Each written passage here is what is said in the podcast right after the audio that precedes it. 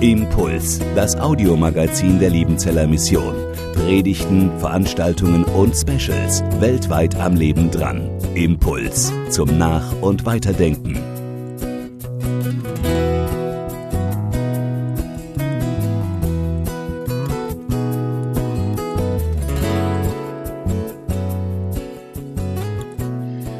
Liebe Schwestern und Brüder, liebe Schwestern im Feierabendhaus, liebe Gemeinde hier im Saal und zu Hause in den Wohnzimmern. Es gibt geistliche Wendepunkte im Leben eines Menschen, die sind so radikal, dass sie nach menschlichem Ermessen eigentlich völlig unwahrscheinlich sind.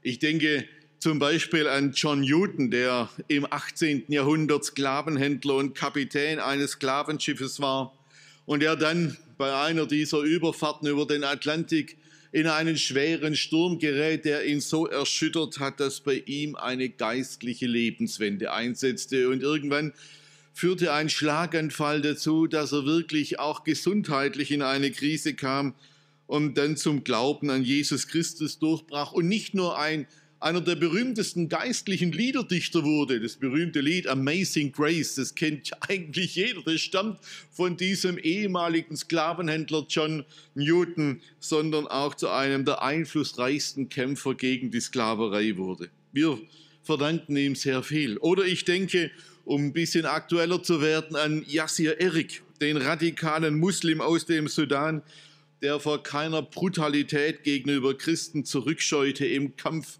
für den rechten Islam und der durch eine Lebenskrise auch zum Glauben an Jesus von Jesus überwunden wurde und heute einer der bekanntesten Christuszeugen in Deutschland ist. Wir haben ihn letztes Jahr zusammen mit Miham Kim Rauchholz im Hoffnungsfest bei der großen Evangelisation, der Online-Evangelisation erlebt.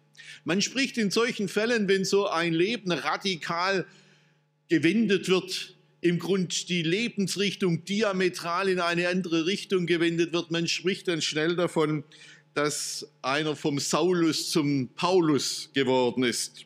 Allerdings muss ich dazu sagen, es stimmt schon die Redewendung nicht. Und auch das Beispiel der Lebenswende des Apostels Paulus, das taugt nur sehr, sehr begrenzt als Vorbild oder Muster für irgendeine Bekehrung, die wir selber erlebt haben oder von der wir gehört haben. Heute geht es in unserer Reihe über die Bekehrungen in einem fünften Teil um diese Lebenswende des Paulus. Und da muss ich ein bisschen vorwegschicken, die Redewendung vom Saulus zum Paulus stimmt schon deshalb nicht, weil der Mann vorher nicht Saulus hieß und nachher Paulus, der hieß sein ganzes Leben lang Saulus Paulus. Das war sein Name. Möglicherweise hatte der sogar noch einen dritten Namen. Das römische Bürger, die hatten mindestens zwei, in der Regel sogar drei Namen.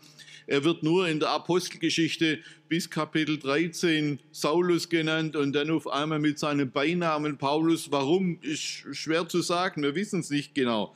Wir wissen nur, er stammte aus dem Stamm Benjamin und seine Eltern waren offensichtlich stolze Benjaminiten, also Mitglieder dieses israelischen Stammes.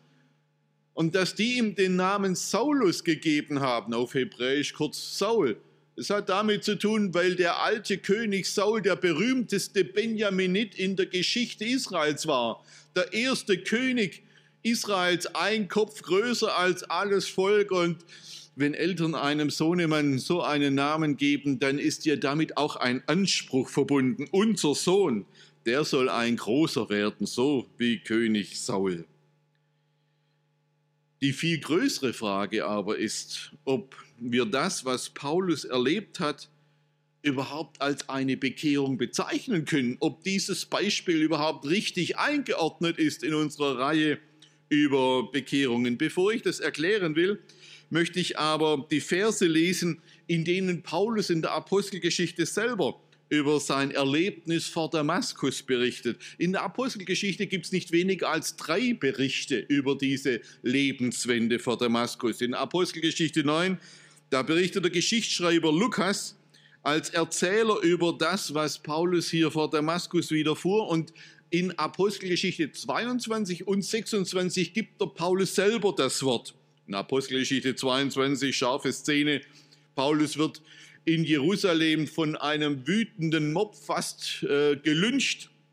Er wird vom römischen Oberst der Tempelgarde in Schutzhaft genommen und bevor er ihn hoch in die Burg Antonia führt, bittet Paulus auf der Treppe, ob er noch eine Rede halten dürfte. Der Oberst erlaubt sie ihm.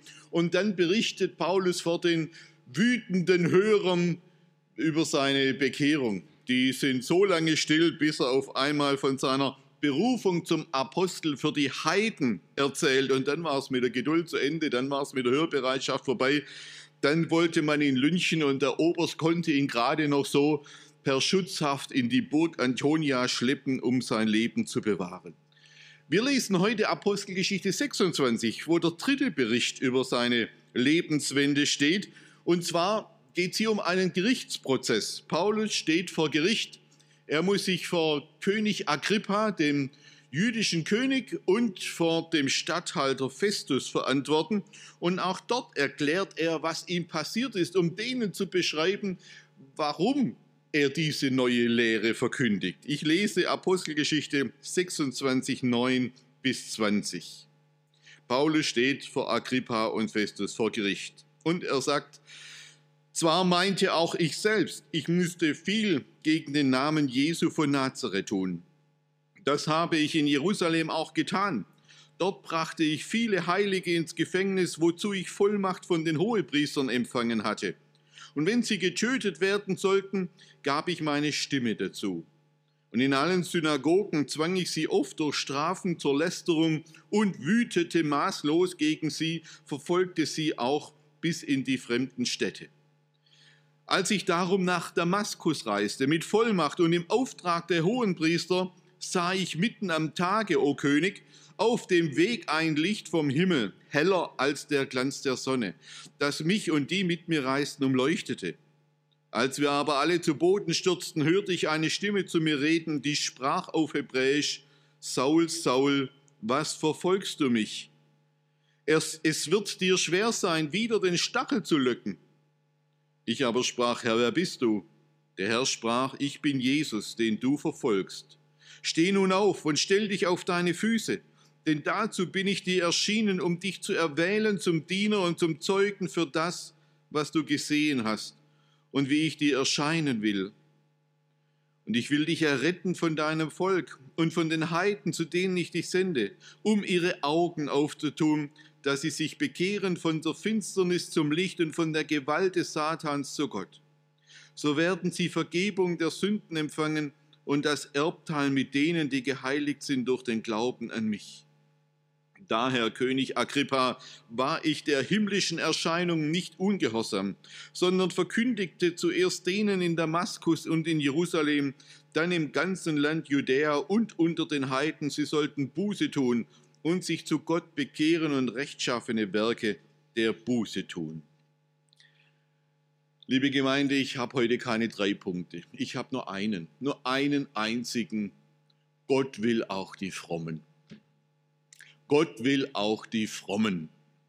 Was Paulus hier erlebt hat, war in vielerlei Hinsicht etwas sehr Besonderes und etwas sehr Einzigartiges so dass es wirklich eine rege Diskussion darüber gibt, ob man das, was Paulus hier vor Damaskus erlebt hat, überhaupt mit dem Begriff Bekehrung bezeichnen sollte. Was Paulus mit Sicherheit erlebt hat, war eine Berufung. So hat er es auch selber verstanden. In seinen Briefen stellt er sich immer wieder als berufener Apostel vor. Und diese Berufung, der, die verstand er in heilsgeschichtlichen Dimensionen. Im Galaterbrief, da erhebt er den Anspruch, dass Gott ihn bereits von, von Mutterleib an ausgesondert hat. So etwas kann nicht jeder von sich sagen. In der ganzen Bibel kommt es äh, gerade mal dreimal vor. Der Prophet Jeremia sagt, er sei von Mutterleib ausgesondert, worden, ausgesondert worden. Und der berühmte Gottesknecht im sogenannten zweiten Gottesknechtslied in Jesaja 49, der sagt auch, ich wurde von Mutterleibern ausgesondert. Und Paulus ist jetzt der Dritte, der sagt, ich bin eine heilsgeschichtlich bestimmte Figur, die Gott von Mutterleib an ausgesondert hat, um einen ganz bestimmten Dienst zu tun. Das waren heilsgeschichtliche Dimensionen einer Zeugenschaft, die mit all dem, was auch immer wir tun, zu dem auch wir gesandt werden, nur sehr begrenzt vergleichbar ist. Vor Damaskus erfährt Paulus eine Berufung zu einem Dienst, dessen Dimensionen wir alle uns nur ansatzweise vorstellen können um die ihn bis an die Enden der Erde führen sollten, um als Apostel für die Heiden das Evangelium zu verkündigen und um auf diese Weise Gottes endzeitlichen Heilsplan zu erfüllen. Paulus erkennt vor Damaskus, dass er Gottes Werkzeug in einer göttlichen Geschichte ist, deren zeitliche und geografische Dimensionen er nur selbst nur ansatzweise kannte. Was Paulus erlebte, war auch keine Bekehrung, wie er sie im Rahmen seines eigenen missionarischen Wirkens bei unzähligen Menschen im römischen Reich erlebte. Im ersten Thessalonikerbrief erinnert er die dortigen Gemeindeglieder daran, wie ihr euch bekehrt habt zu Gott, von den Abgöttern zu dienen, dem lebendigen und wahren Gott. Das gilt für Heiden, aber es gilt nicht für Paulus. Paulus hat sich nie von Abgöttern abgekehrt. Er diente nie und er diente sein ganzes Leben lang schon dem lebendigen und wahren Gott. Paulus kannte den lebendigen und den wahren Gott. Und er hat sich nie von ihm abgekehrt. Er musste sich ihm gar nicht erst zukehren. Und er kannte diesen Gott vermutlich besser als die meisten anderen Juden seiner Zeit, von den Heiden ganz zu schweigen. Er hatte ein pharisäisches Schriftstudium hinter sich, ein Theologiestudium. Er war ein aufstrebender junger Pharisäer mit besten Referenzen, der sich mit immenser Leidenschaft und mit einem Eifer für Gott einsetzte, der an den Eifer Jeremias erinnerte, mit dem er die Balspropheten äh, bekämpft hat. Er verfolgte die Jesus-Anhänger nicht, weil er ein gottloser oder ein brutaler Typ gewesen wäre. Paulus bekämpfte die Jesus-Anhänger, weil er ein frommer Mensch war.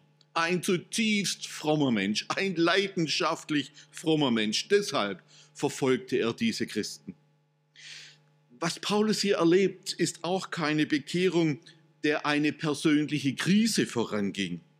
Bei fast allen Bekehrungen, die Menschen erleben, spielt eine Krise in der Regel eine große Rolle, sei es eine Beziehungskrise, eine gesundheitliche Krise oder eine finanzielle Krise.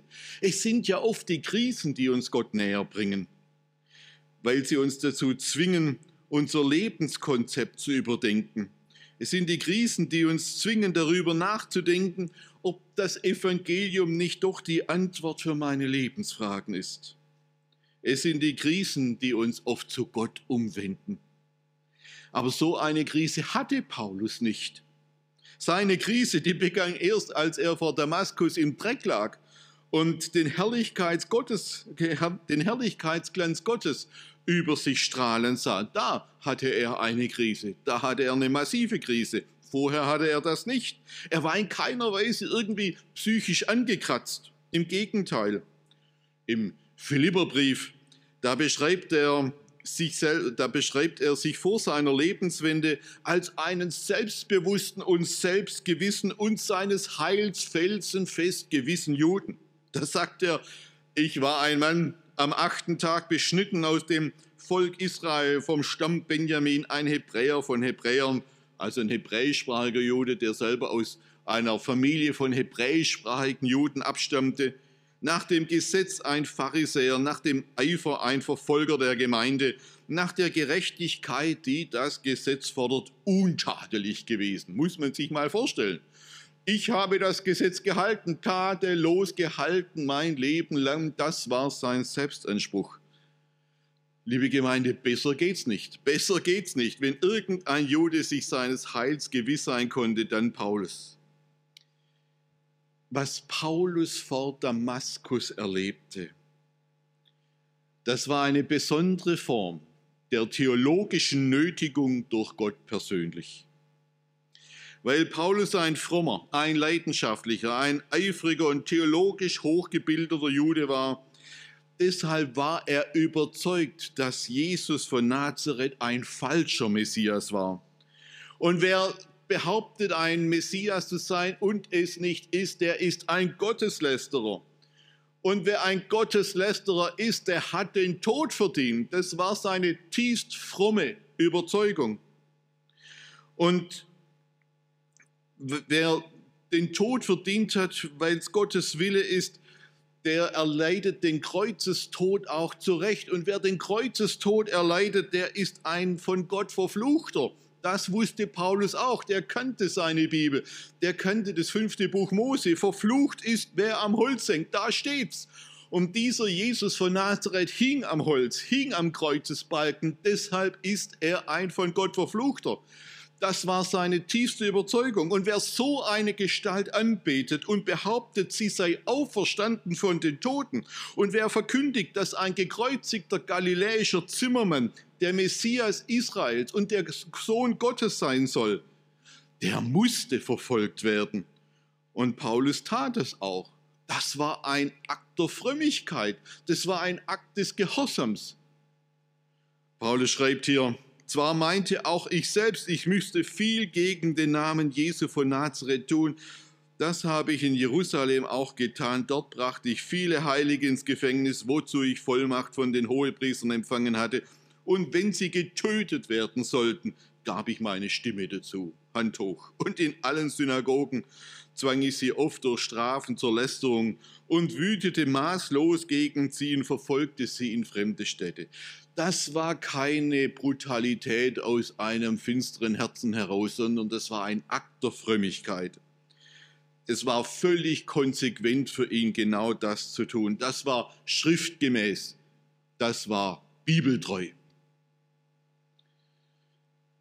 Aber dann steht vor Damaskus auf einmal dieser Jesus von Nazareth vor ihm. Und nicht nur das.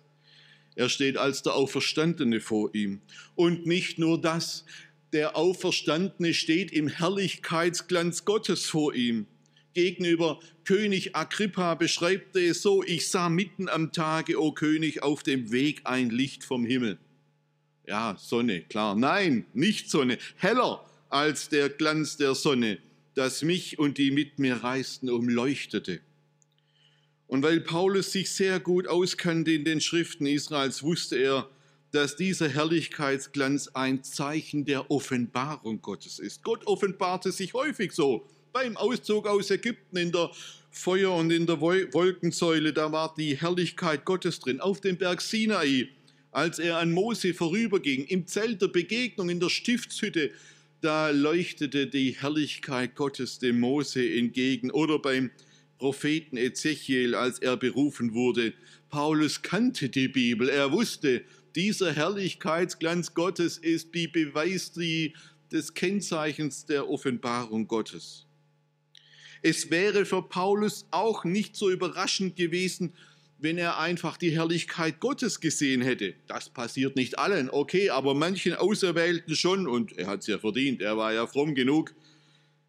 Aber was für ihn so erschütternd, was für ihn so grundstürzend war, das war die Tatsache, dass der gekreuzigte Jesus von Nazareth, von dem er überzeugt war, dass er ein von Gott verfluchter ist, dass der, dass ausgerechnet der in diesem Herrlichkeitsglanz Gottes vor ihm stand.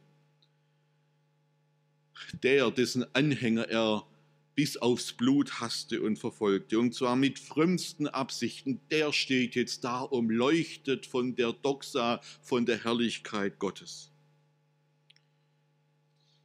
Was Paulus umkehrte, und ich will es ganz bewusst mal so formulieren, was Paulus umkehrte war, dass Gott sich in Jesus von Nazareth offenbarte, dass Gott sich in einem Menschen offenbarte, dass Gott sich in einem Gekreuzigten offenbarte. Das, das war zu viel. Das stellte alles auf den Kopf, was Paulus bisher von dem wahren und lebendigen Gott wusste. Das war zu viel. Und was ihn darüber hinaus umkehrte, war die Tatsache, dass er in diesem Moment nicht vernichtet wurde von Gott. Eigentlich hätte doch vor Damaskus Feuer vom Himmel fallen und ihn verzehren müssen angesichts dessen, dass er diesen Jesus von Nazareth in Form seiner Jünger verfolgt hatte. Da hätte doch Gottes Gericht über ihn herabfallen müssen. Oder wenn man es weniger dramatisch will, er hätte wenigstens tot umfallen können. Komischerweise tut er das nicht. Aber das wäre nach seinem Verständnis angemessen gewesen. Stattdessen fällt er nicht tot um, sondern erfährt die Vergebung seiner Schuld. Und nicht nur das, er erfährt die Beauftragung und die Berufung zu einem Werkzeug Gottes mit heilsgeschichtlicher Dimension. Jesus sagt zu ihm, steh nun auf und stell dich auf deine Füße, denn dazu bin ich dir erschienen, um dich zu erwählen zum Diener und zum Zeugen für das, was du gesehen hast und wie ich dir erscheinen will. Und ich will dich erretten von deinem Volk und von den Heiden, zu denen ich dich sende was dieses Erlebnis vor Damaskus zu einer Bekehrung werden lässt. Das ist nicht die Abkehr von heidnischen Göttern. Das ist auch nicht die Abkehr von, den, von unseren Götzen des Reichtums, des Wohlstands, der Selbstverwirklichung oder, oder unserer Lebenslügen. Nein, das war alles für Paulus überhaupt gar nicht wichtig.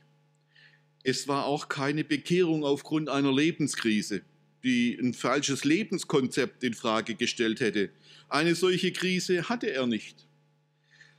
Was die Lebensrichtung von Paulus umgekehrt hat, das war die Erkenntnis der Herrlichkeit Gottes im Angesicht Jesu Christi, dieses Gekreuzigten, von dem er überzeugt war, dass Gott ihn verflucht hatte. Was dieses Erlebnis zu einer Bekehrung werden lässt, das ist diese neue Ausrichtung seiner Leidenschaft. Sein Eifer, seine Leidenschaft bekommen eine völlig neue Richtung. Sein ganzes Leben bekommt eine völlig neue Richtung. Was dieses Erlebnis zu einer Bekehrung werden lässt, das ist der Eintritt in eine neue Gemeinschaft. Paulus hält sich jetzt zu denen, die er vorher verfolgt hat, und er wird fortan von denen verfolgt, zu denen er sich bislang gehalten hatte. Aber es bleibt dabei, was Paulus erlebt hat, das ist anders als das, was irgendjemand von uns erlebt hat. Das ist keine Bekehrung wie jede andere.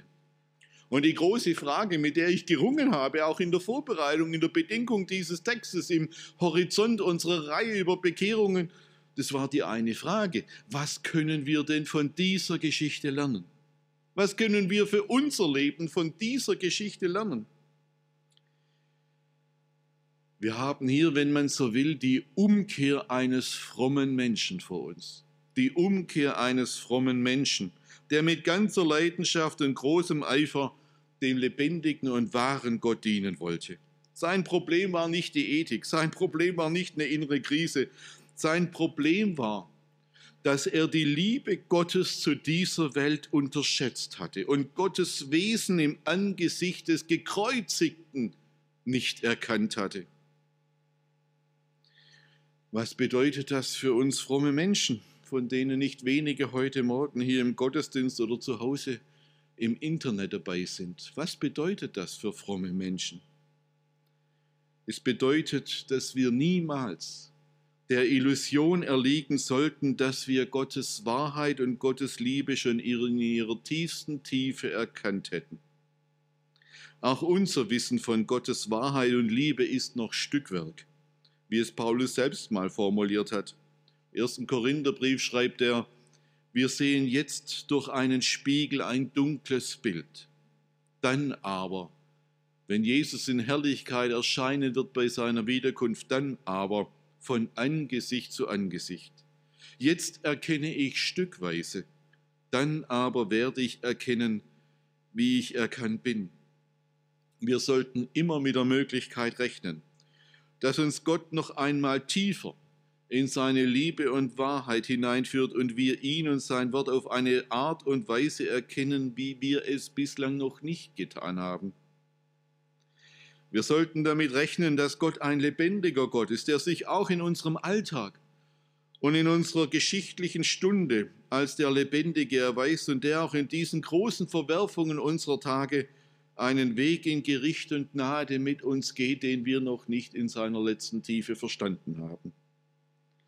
Wir sollten mit der Möglichkeit rechnen, dass Gott auch unsere festgefügten Überzeugungen und Einsichten noch, auf, noch einmal auf eine Art und Weise herausfordert, die wir bislang nicht für möglich gehalten haben.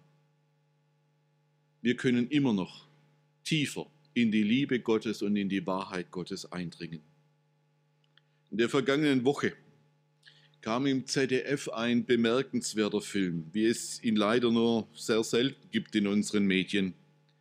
In diesem Film hat Jan-Josef Liefers die Geschichte von Honegger und dem Pastor verfilmt. Es ging um jene zehn Wochen zwischen Ende Januar und Anfang April 1990, in denen der ehemalige Staatsratsvorsitzende der DDR, Erich Honegger, und seine Frau Margot, die bis zum Ende der DDR Ministerin für Volksbildung war, aus ihrem Regierungsdomizil in Wandlitz bei Berlin ausgewiesen wurden.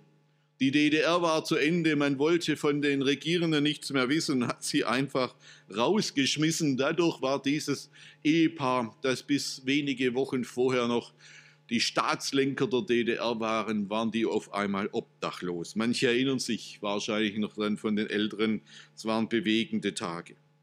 Und jetzt ging es darum, wer nimmt sie auf?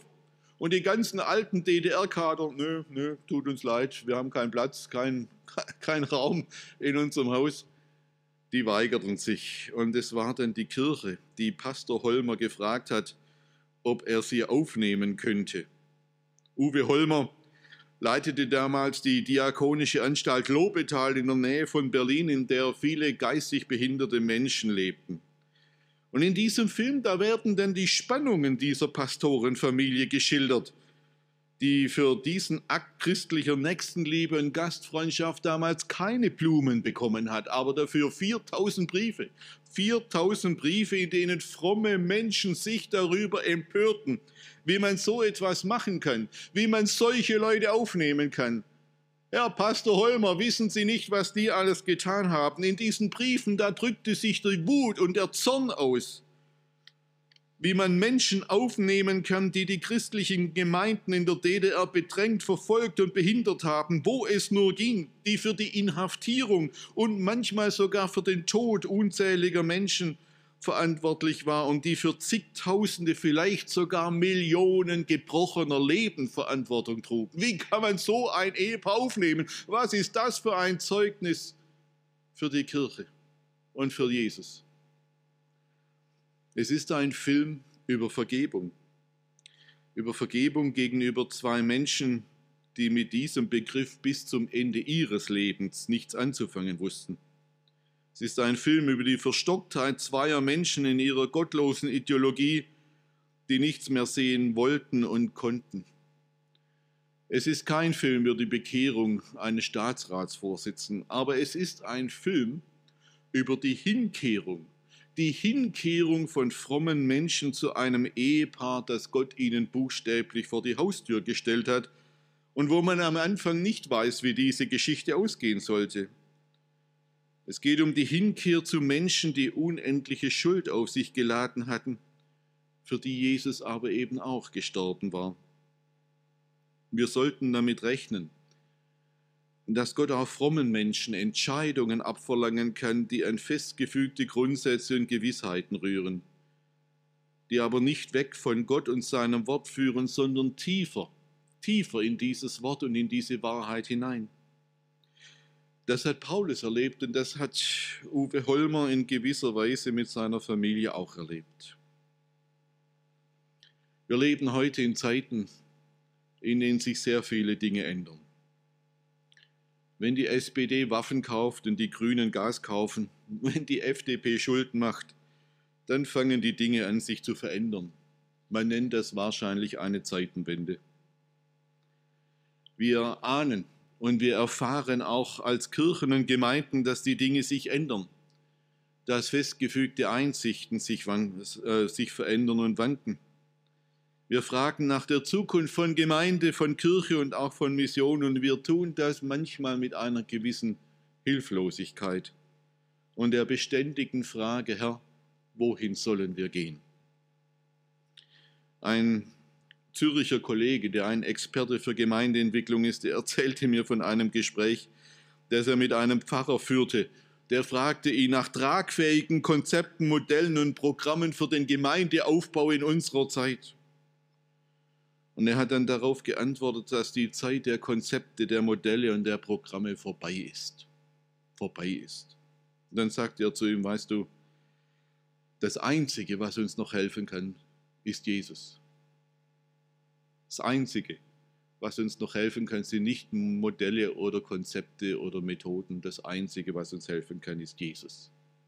In dieser Bekehrungsgeschichte des Paulus lesen wir genau das. Wir können aus dieser Geschichte nichts lernen im Blick auf Methoden, Konzepte oder Modelle für Mission oder Evangelisation.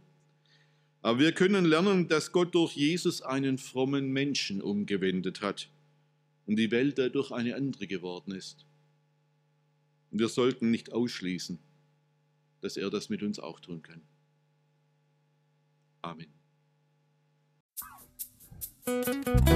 Impuls ist eine Produktion der Liebenzeller Mission. Haben Sie Fragen? Würden Sie gerne mehr wissen? Ausführliche Informationen und Kontaktadressen finden Sie im Internet unter www.liebenzell.org. Die Liebenzeller Mission produziert ebenfalls das Fernsehmagazin Weltweit am Leben dran. Informationen zur Sendung und zum Empfang gibt es unter www.weltweit-magazin.de.